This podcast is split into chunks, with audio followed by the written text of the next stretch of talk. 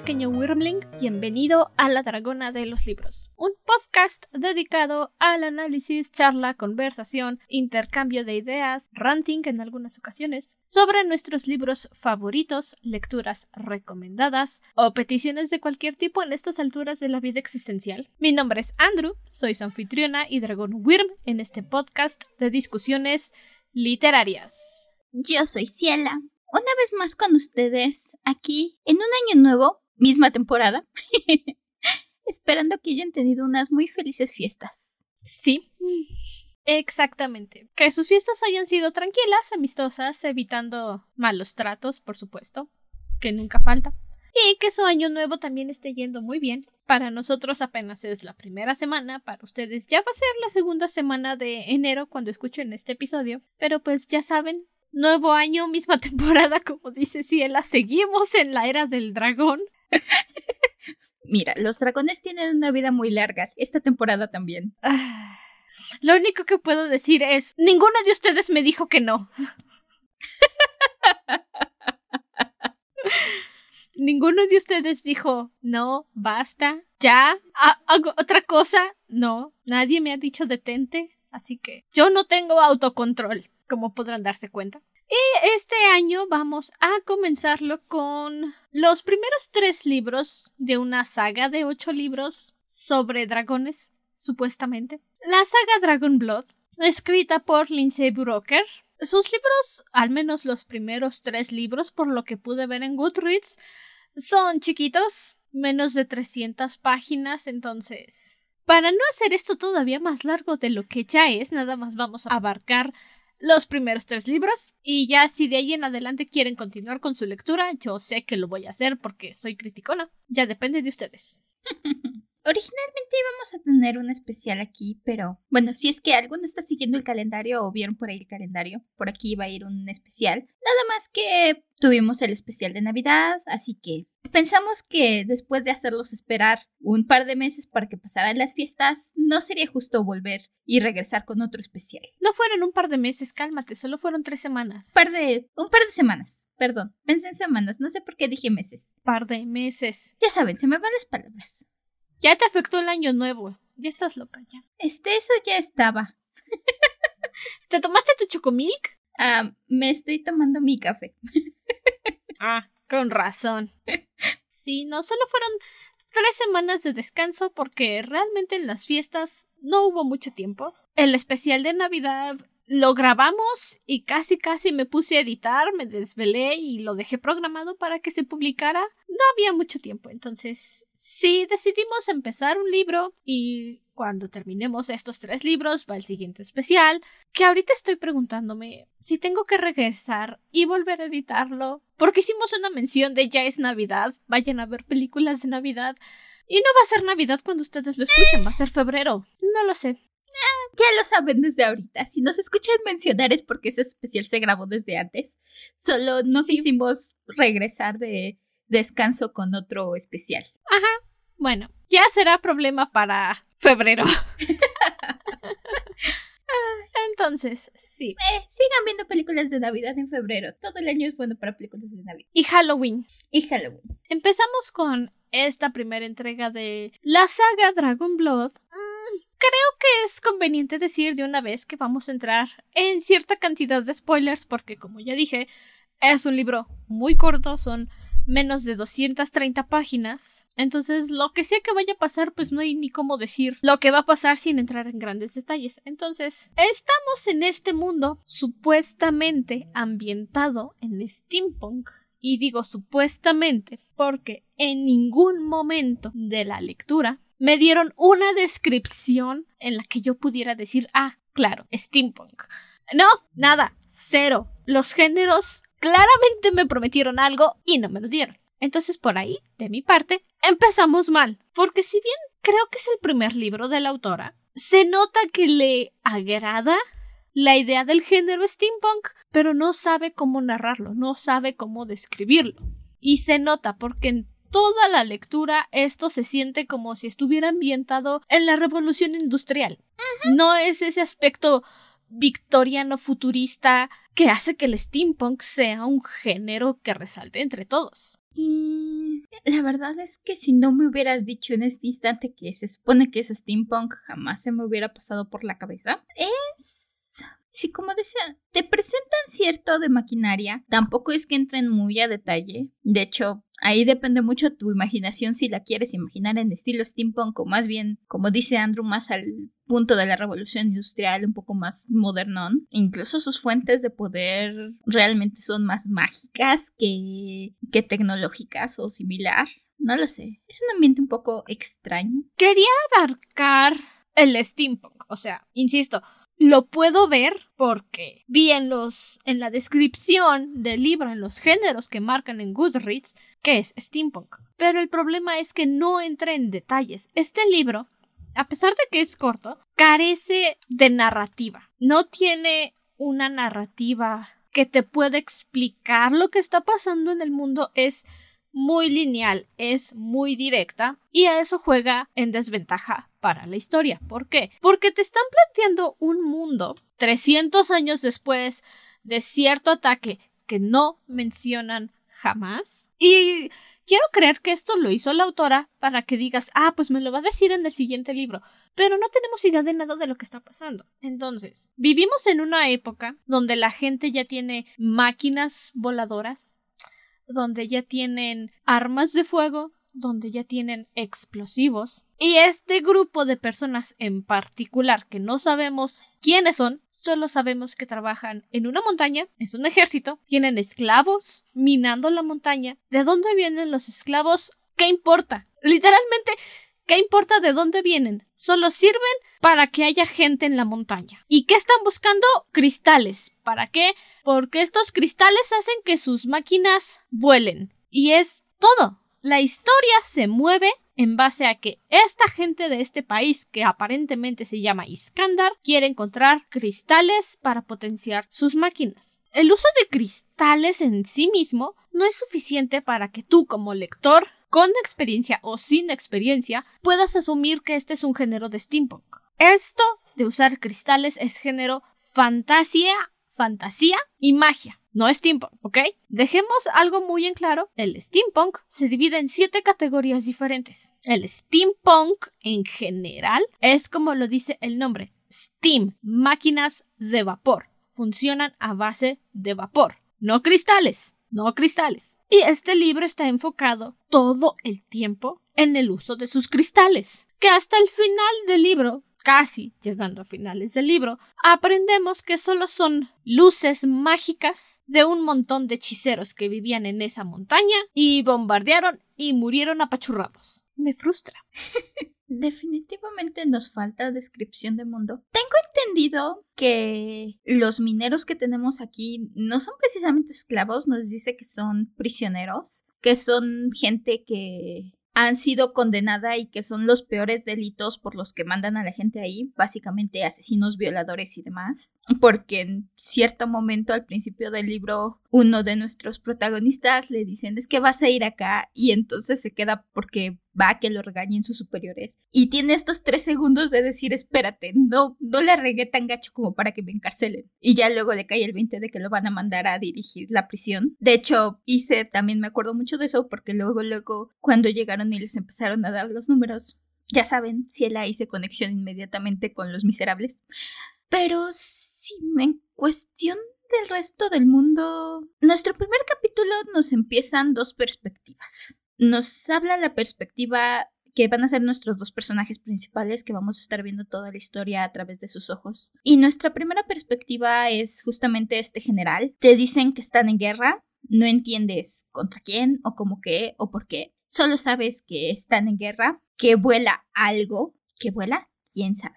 Una maquinita. Y el segundo es justamente esta chica que vivía ahí hace 300 años y se quedó en un estado de hibernación, básicamente cuando atacaron la montaña. Te hablan mucho de la nostalgia y es algo que le está acompañando toda la historia. Está sufriendo el hecho de que es la última posible de su raza, pero no haces esa conexión porque no sabes lo suficiente de su raza o de su gente o de su país para poder sentirte mal con ella. No puedes decir, oh, tus amigos, oh, tu familia, sí, qué triste, porque honestamente no conoces nada de eso. Y lo poco que conoces no es suficiente para que te peguen en los sentimientos como seguramente está intentando la autora. No, lo que es peor es que esta chica, Sardel, creo que se llamaba, Sigue haciendo hincapié, como dice Ciela, con que está sola, con que la nostalgia, con que las arañas, pero nosotros, como lector, no podemos conectar con esa nostalgia, con ese duelo de haber perdido a toda tu raza, porque lo único que sabemos de hace 300 años es que vivían en las montañas, que ella era al parecer alguien importante, que la gente tenía miedo de acercarse a ella y coquetearle, que bombardearon la montaña cuando era el cumpleaños del presidente y fue la única que alcanzó a meterse a una cápsula de hibernación antes de que la montaña les cayera encima. Es todo lo que sabemos. No nos cuentan más, no entran en detalles, e insisto. Quiero creer que esto fue elección de la autora para que dijeras, ah, pues voy a leer los demás libros y ver qué carajos va a pasar después y te pusieras a leer los libros porque no te cuenta nada. No hay ninguna motivación de parte del lector para seguir leyendo después del primer capítulo. Y esto es algo muy importante dentro del ámbito de la lectura. Si en las primeras 10 páginas el libro no te convence, no hay muchas posibilidades de que puedas continuar. A menos que seas claro, como yo, que digas, pues no me animo, pero a ver qué pasa después, a ver si se pone bueno. O simplemente no te gusta tener lecturas inconclusas y dices, pues lo voy a terminar para ver qué pasa. Y este libro tiene ese problema. Empieza dándote cachitos de historia, cachitos de es que puede pasar esto, es que puede pasar aquello, pero nunca entra en detalles. No termina de definirse a sí mismo como una historia de fantasía, como una historia de misterio, como no se define y no se termina de definir ni siquiera al final de la historia. O sea, es que acabas el primer libro y no puedes decir si realmente estás leyendo una historia de fantasía, una historia de ciencia ficción, una historia de lo que sé que quieras clasificarla. El género está como brincando no lo puedes conectar con ninguno excepto romance, porque hay un Instalove que si ya son veteranos en el podcast, saben mi opinión acerca del Instalove. No me gusta. Lo detesto. Y si son nuevos, no me gusta. Lo acabo de decir. Y este libro tiene el Instalove más forzado de la historia. Es que el coronel que mandan a la prisión no conoce de nada a Sardel. Sardel no conoce de nada al coronel, solo que es guapa tiene una buena figura, como les encanta recalcar en todo el maldito libro, y básicamente es atracción sexual lo que tiene. O sea, el vato está urgido. Ese es está urgido, pero urgido del verbo la primera mujer que se le plantó enfrente dijo, sí, esta. Y la Sardel, después de pasar 300 años encerrado en una cápsula, dice, ah, pues mira, este vato me trata bien, me respeta.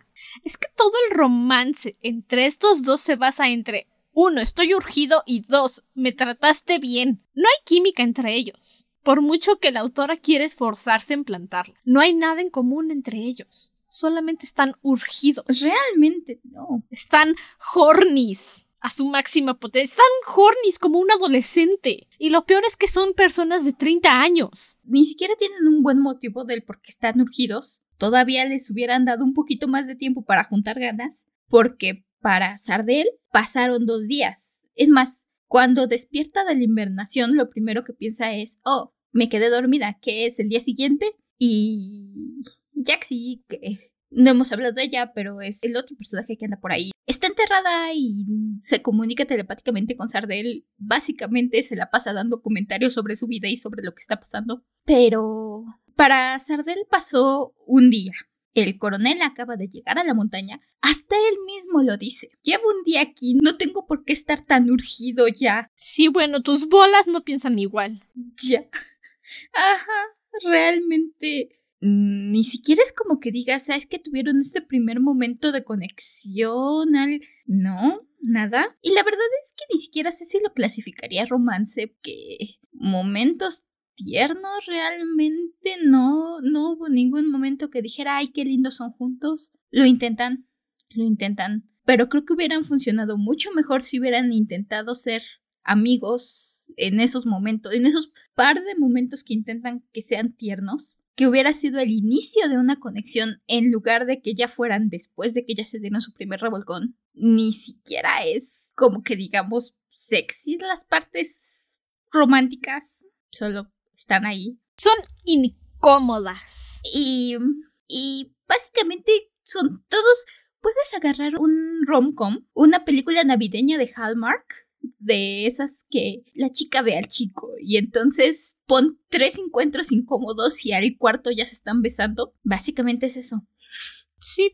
Así que no sé siquiera si lo llegara a clasificar. Intenta hacer un romance y es lo más aproximado a un género que intenta hacer. Pero ni siquiera llega a eso.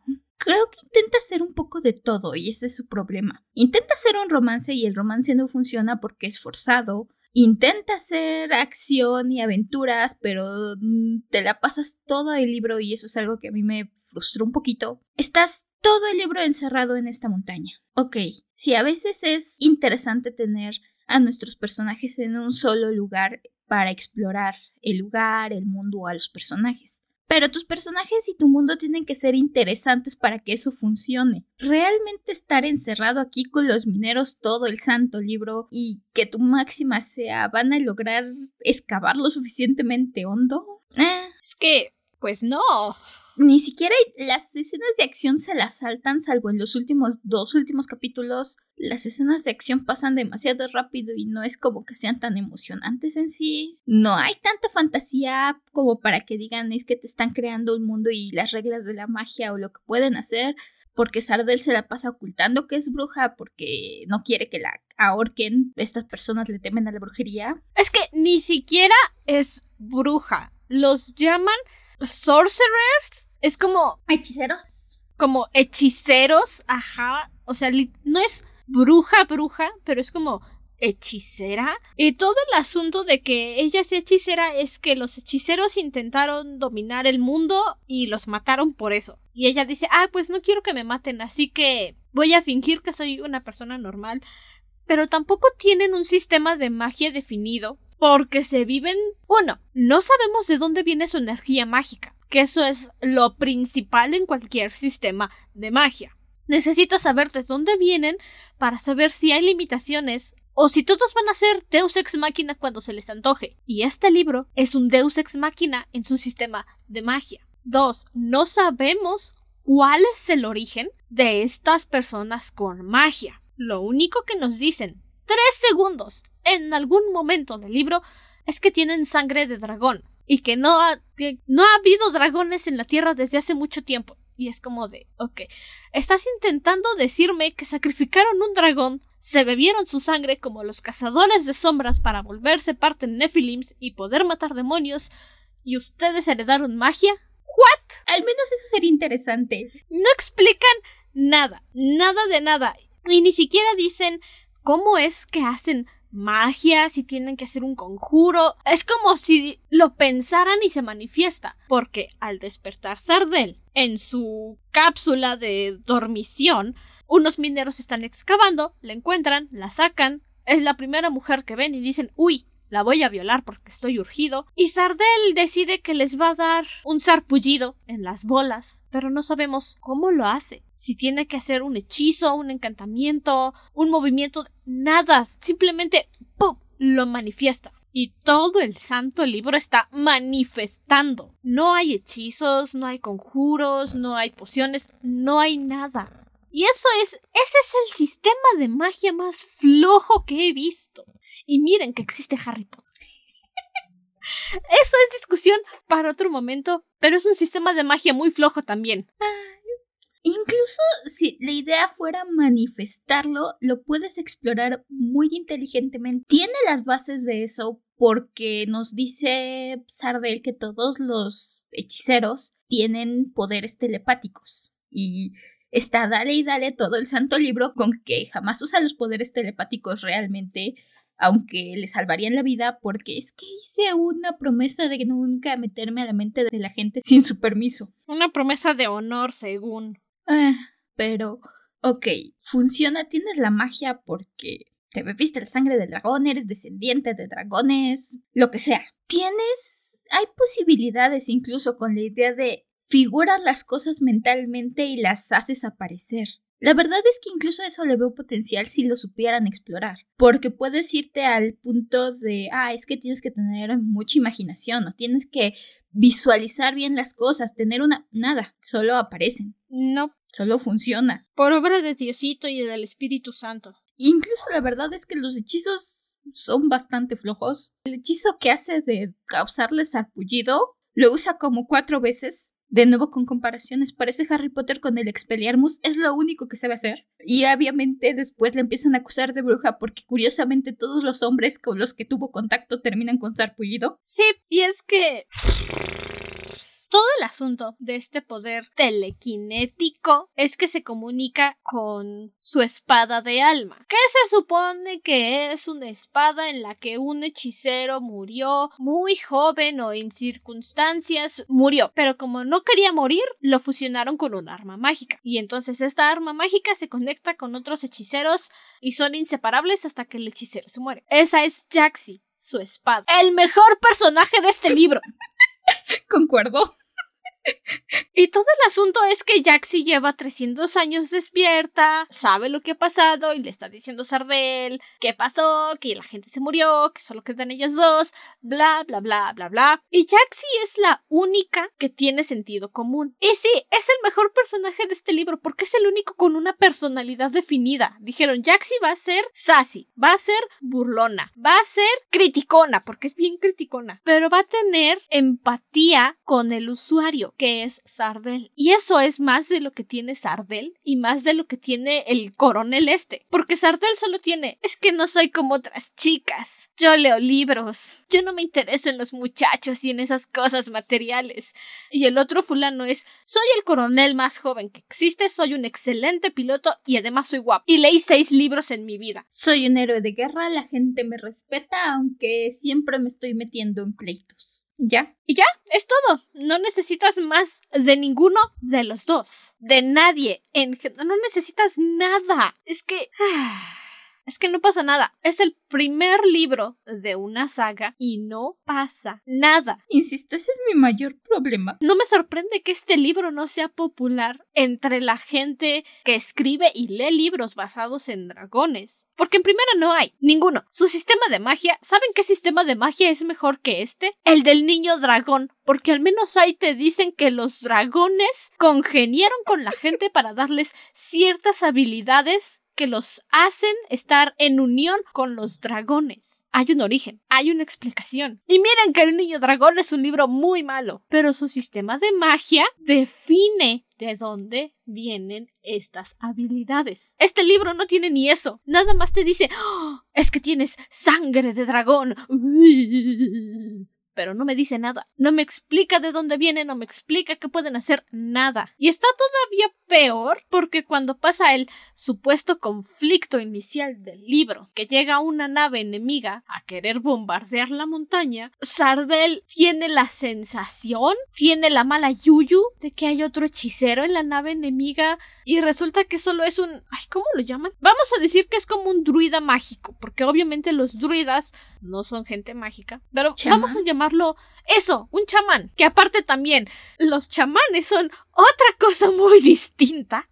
Hay druidas, hay chamanes, hay hechiceros, hay brujas. Vamos a pretender que este libro no acaba de insultar toda la cultura de los chamanes, sean chamanes mexas, sean chamanes que tienen los pieles rojas. Se agarró la palabra chamán porque sonaba místico. Y resulta que este chamán también tiene sangre de dragón, pero muy, muy, muy diluida. Y se puede meter en la mente de Sardel que debería de tener sus defensas al máximo porque supuestamente era un soldado y empieza a hablarle y empieza a decirle y que porque estás trabajando con la gente que atacó a nuestro pueblo ¿Sabes? Lo peor es que tiene un muy buen punto. Realmente es Sardel se despierta de su invernación. Se encuentra con los dos mineros que dicen, mmm, mujer aquí y no hay guardia cerca. Se escapa de ellos, va con los guardias que la mandan directito a la prisión, se topa con el coronel y se hacen ojitos. Única interacción cortés y es por su romance súper forzado. Incluso ni siquiera es que te pongan una conexión con las otras prisioneras o algo así. Te dan incluso una idea de que a lo mejor podría, o bueno, yo llegué a pensar a lo mejor va a pasar cuando empiezan a investigar la muerte de una prisionera que encuentran colgada, que es un suicidio fingido, pero realmente ninguna de las prisioneras tiene siquiera personalidad o nombre, solo están ahí para llenar espacio. Todo mundo la trata de la patada, tiene su romance forzado con el coronel que pues sí realmente no puede decir, ay bueno, es que me gustas, ya no vas a ser prisionera, ahora te vas a mudar a mi cuarto. Tampoco pueden ser tan obvios. Pero honestamente fuera de su romance forzado, yo me pregunté lo mismo, ¿por qué demonios les estás ayudando? ¿Por qué demonios te interesa tanto esta gente? No tienes ni siquiera un motivo, ni siquiera tienes suficiente personalidad para que diga, es que eres la clásica que tiene que defender a todos los que están a su alrededor. Te quieren dar esa idea, pero ni siquiera tiene suficiente para manejarlo. Ni siquiera es que el general, el coronel más bien, no pueda simplemente decir que, ah, no, pues es que esta mujer es mía, porque el guardia que la lleva para hablar con el coronel, porque no saben cuál es su número, ni en dónde está asignada, le pregunta ¿De quién eres? Y Lazardel dice como, como que de quién soy. Y el fulano le dice sí, ¿de qué guardia eres? ¿A qué guardia le perteneces? Para que ninguno de los mineros quiera violarte. Es que... Hasta en la misma... Es que se contradicen tres párrafos. Supuestamente no puede agarrar y decir, ah, no, pues es que esta mujer es mía porque no es contra las reglas, pero todos los guardias tienen una mujer que se reclamaron, por así decir, para que ellas no estén en peligro de ser violadas.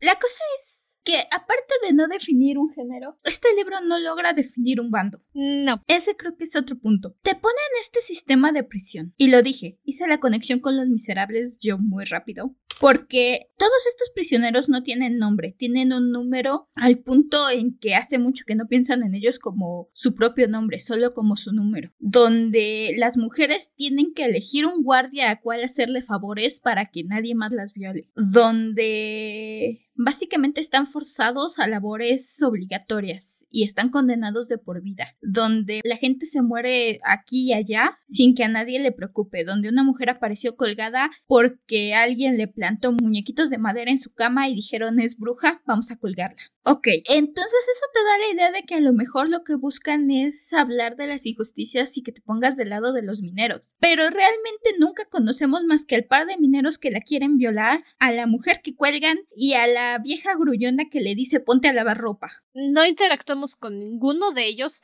Y al final del libro, cuando estamos en la batalla final con la nave invasora, el coronel llegó y dijo ok, vamos a darle un mejor trato a los mineros porque son más mineros que soldados y sabe que si en algún momento tienen que luchar contra alguien, si los mineros intentan matar a los guardias, ellos van a perder. Entonces dice ok, vamos a ponerles ejercicios de socializar a los mineros y pónganles una lista de libros para leer y por cada minero que me dé una reseña correcta de los libros que les puse, se gana un día libre. Y no vuelven a tocar eso todo el libro hasta el final, cuando están en su pelea final y la nave enemiga libera a los mineros porque dicen, ajá, están enojados, van a matar a los guardias. Y como les empezaron a dar días libres, se unen a sus captores para pelear contra los invasores. Sí. Y ni siquiera entran en detalles de si realmente fue porque les dieron días libres, si fue porque les empezaron a dar un trato más digno Nada, nada. Todo el santo libro estamos siguiendo a Sardel con que Jaxi, no te preocupes, te voy a desenterrar, te voy a proteger y luego nos vamos a ir de aquí. Y con el coronel este de que, ah, sí, sí, sí, sí, la, la mujer loca, voy a hacer la que trabaje para mí, para ver quién mató a la, a la mujer y que la colgaron y que no sea nada injusto. No hay historia, no hay trama, no hay conflicto, no hay romance, no hay personalidades excepto Jaxi. Eh, Es que, ¿qué carajos es este libro? No lo sé. No es ciencia ficción. No es steampunk. Pues romance no más tiene porque se la viven cogiendo, pero no hay magia, no hay conflicto, no hay historia, no. Es que no hay nada. Ni siquiera puedes decir que es porno porque los agarrones que se dan ni siquiera son sexys, ni siquiera son lo suficientemente descriptivos, solo son. Perdón. Ahogadas. Exacto. Solo son, nos dimos un agarrón de una cueva en la que nos tuvimos que esconder la noche porque un búho monstruo nos estaba persiguiendo. Y por supuesto la cueva no tiene eco, no va a ser como que el resto de las personas que se estaban ocultando en la cueva no los puede escuchar, porque es una cuevita a prueba de ruido. Siendo honestos, yo estoy muy segura que todo el mundo sabía que se estaban dando. Obviamente todo el mundo. Es una cueva, las cuevas hacen eco. no más pretendieron que no escuchaban nada porque es el coronel y porque es un héroe de guerra. Sí. Incluso en algún momento pensé, porque empiezan a acusar a Sardel de bruja. Que sí es. Sí, entonces le empiezan a decir, es que es una bruja y todos los hombres que se le insinuaron acabaron con... Sarpullidos. Con sarpullidos. Y además apareció muy raro dentro de uno de los túneles, la desescavamos, ¿no? Salió de la coladera. Ajá. Y empiezan a cuestionar que el comandante desde el primer momento en que la vio la está defendiendo porque aparte ni siquiera son discretos, le da los días libres porque Jaxi, siendo la heroína que es, le sopla las respuestas de los libros a Sardel. Sí. Y todavía va el comandante y se le ocurre buena idea mandar a un soldado con su cafecito y su pan para Sardel. En la biblioteca, porque ella ella le dijo, bueno, si no me puedes dar días libres porque apenas estoy empezando a trabajar, ¿qué tal que, que me mandas un café? Y todavía, todavía, la Sardel, que no ha tenido contacto humano en 300 años y para ella solo ha sido ayer, agarra y le hace... ¡Ah! Se acordó de que quería un café. Es que es un caballero. No es un caballero. Es lo mínimo. Lo mínimo que alguien con cortesía básica puede hacer. Es que no es, es, es que es lo mínimo. Es lo mínimo. Lo peor es que es tonto. La es, es muy tonto.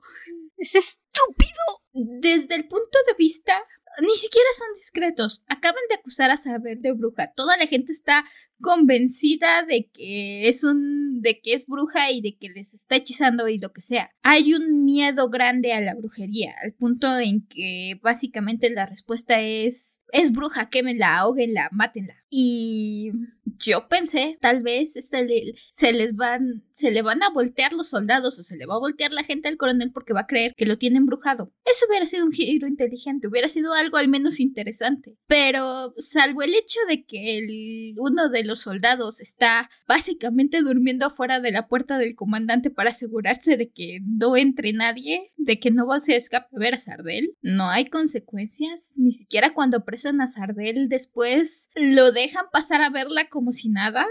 Lo dejan ir porque dicen, ah, sí, sí, sí, sí, es que es el coronel, él no se va a dejar embrujar. Makes no sense. Hubiera preferido que hubiera consecuencias, porque aparte de todo, agregan problemas sacados de la cola. Faltan cuatro capítulos para que se acabe el libro y de repente llega un supervisor a la prisión para asegurarse de que el señor coronel, que solo lleva dos semanas en su cargo, esté haciendo las cosas bien y se lleva a su hija, que supuestamente es experta en rocas, para buscar más cristales, porque Sardel tuvo la fabulosa idea de decirle al coronel, yo sé dónde puedo encontrar más rocas porque hice cálculos matemáticos viendo los mapas y estudié rocas en una universidad. Entiendo por qué es un héroe de guerra. No es muy listo. Tiene media neurona y esa media neurona tiene un cuarto de neurona funcional que se enciende solo para estar horny. Es que... ¿Qué, qué, qué es esto? ¿Qué, ¿A qué deidades hice enojar? Que me pusieron puros libros feos, puro contenido feo en esta temporada. O sea, ¿qué deidades hice enojar? Regrésenme a Laura Gallego, por favor. Insisto, alguien dijo, tuvieron un rato demasiado bueno con Laura Gallego y con cómo entrenar a tu dragón. Tienen que equilibrar el karma. Quien sea la deidad que hice enojar, perdón, ¿ok? Ya, lo siento, desde el fondo de mi corazón, que es una roca congelada, lo siento. Solo denme cosas buenas para leer, por favor. O cosas buenas para ver. Es la era del dragón. Es para hacer feliz a la gente, no para... para para hacerme enojar. Si sirve de consuelo. Más adelante este año vienen este Firelight. Así que al menos veo eso como un buen rato seguro. Un rato entretenido porque los volví a releer y o sea, sí, están bonitos, están muy lindos, pero pues es un libro chiquito para adolescentes.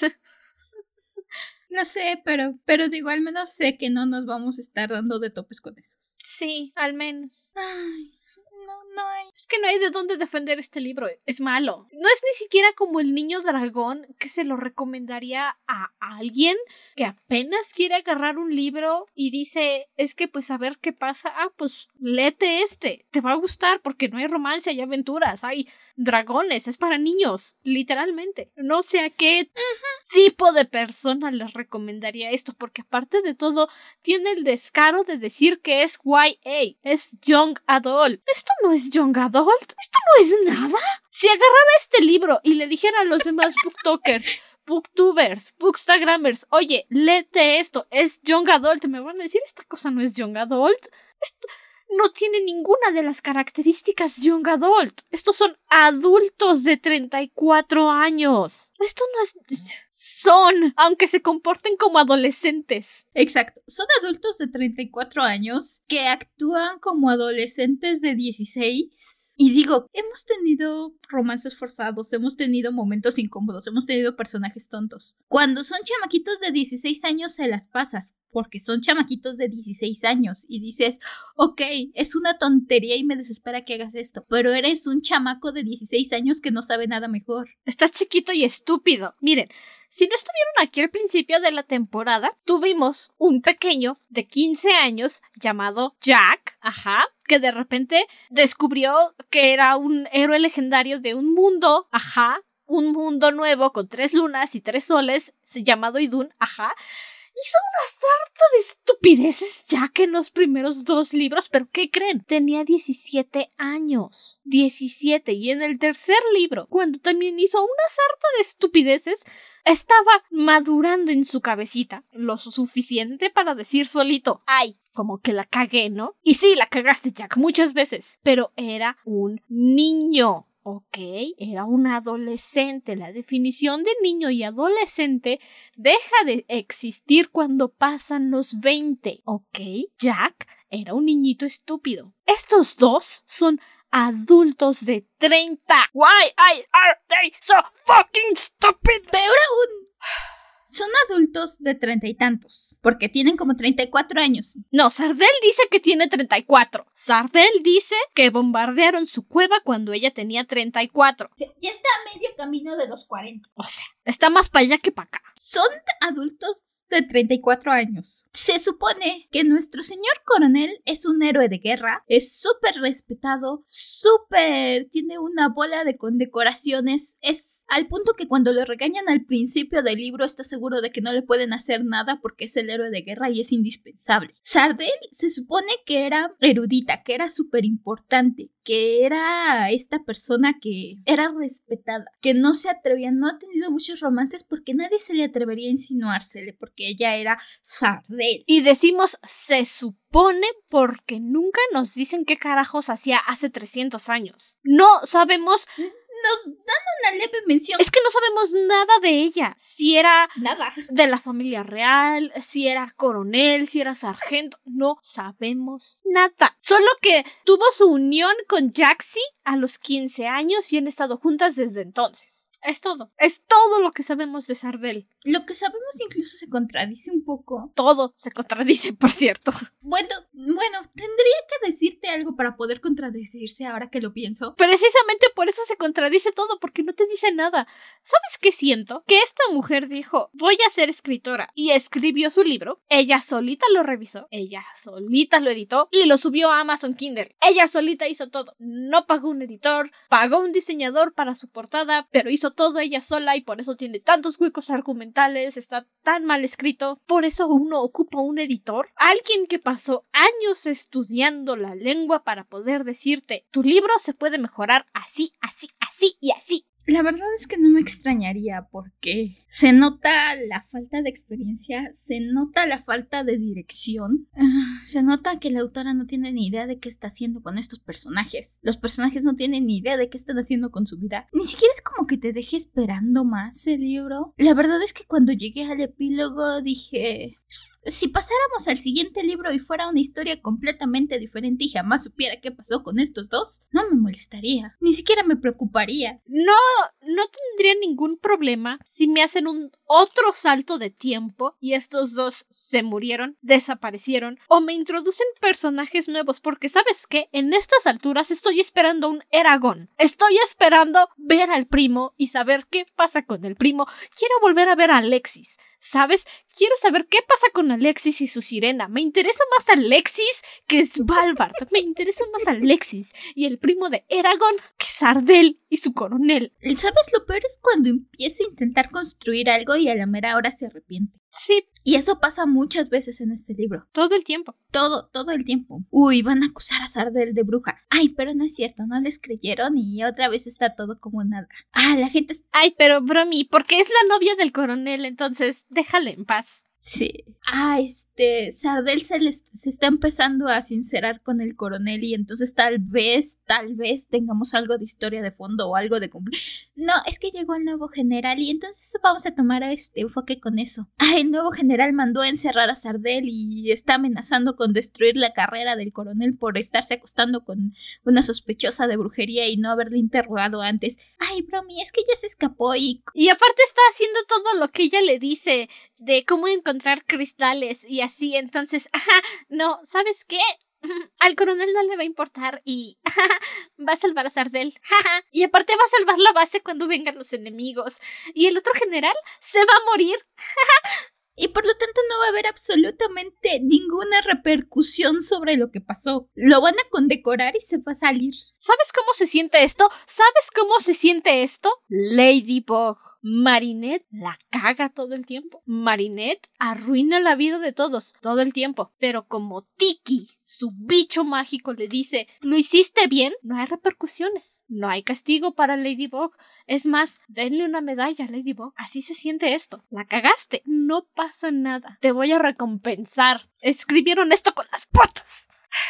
La verdad es que sí cada vez que crees que va a llegar algo, ni siquiera terminas el libro, el último capítulo, Sardel se escapa de la prisión en la nave enemiga. Este, afortunadamente ya vencieron a todos, convenientemente. Sardel hizo el escudo y los venció, les ayudó a vencer y de todos modos todos se le fueron en contra. Sardel logra escaparse, el coronel está volando su cosita que arregló, se miran uno, a los, uno al otro en el aire, se hacen un gesto de despedida y se va cada quien por su lado. Y dices, ok, el siguiente libro probablemente los vamos a tener lloriqueando porque no están juntos y su gran amor de dos semanas que fue pura calentura.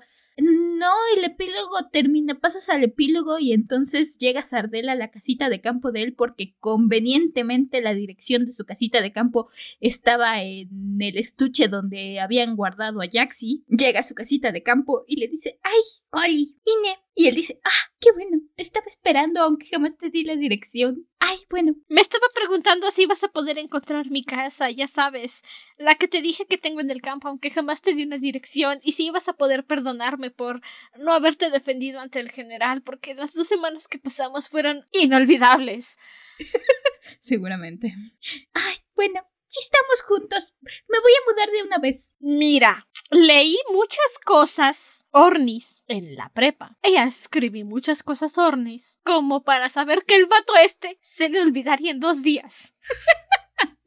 se le bajó la calentura, recuperó su espada y Jaxi le dijo, oye, este vato no vale la pena. Y Sardel hubiera dicho, sí, ya lo sé, pero es que desperté y estaba, ya sabes, con ganas. Todavía estamos a buen tiempo de decir, no, sabes qué, olvídalo, no vamos a leer los otros dos, pero hay esperanza de que pueda haber sido mejor y de que haya un primo de Eragon que sea más interesante. Puede ser.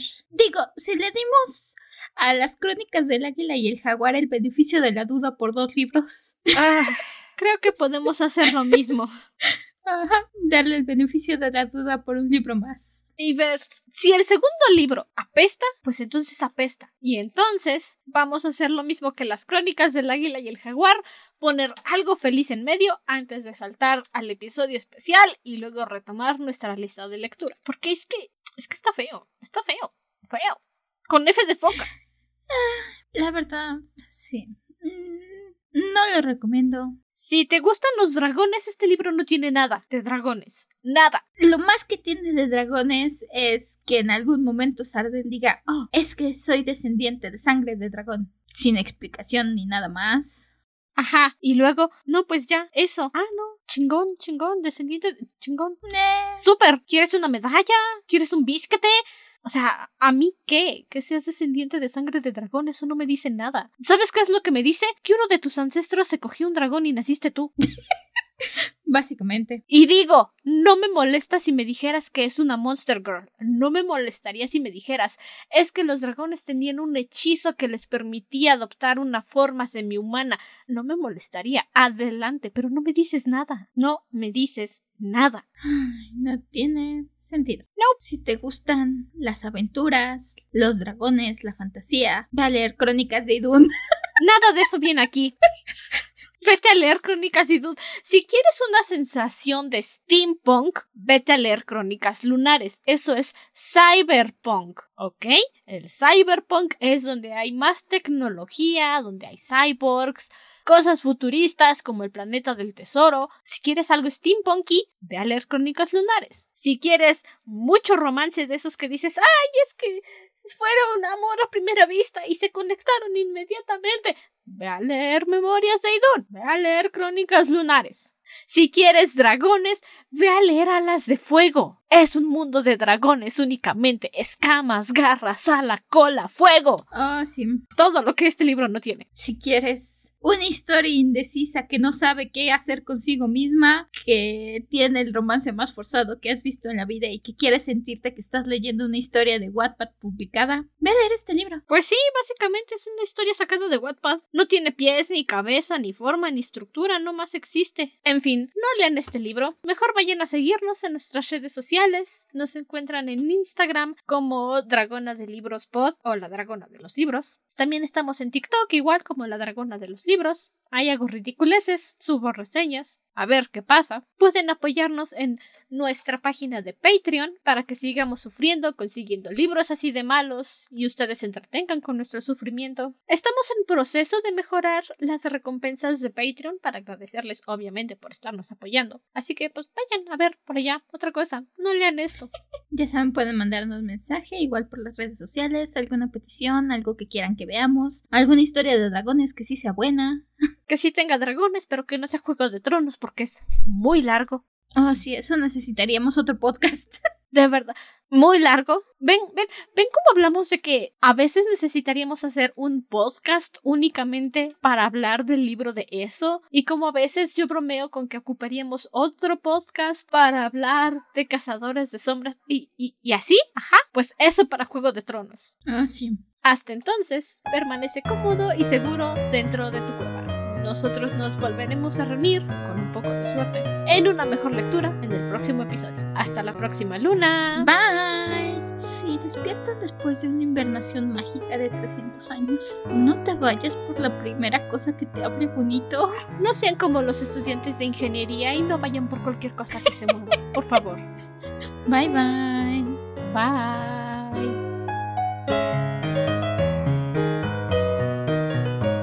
El nuevo diseño del logo del podcast es una ilustración de Satki Hirokun en Instagram y los extractos leídos el día de hoy son del libro Dragon Blood Omnibus. Balance on the Blade's Edge. de Lindsay Broker.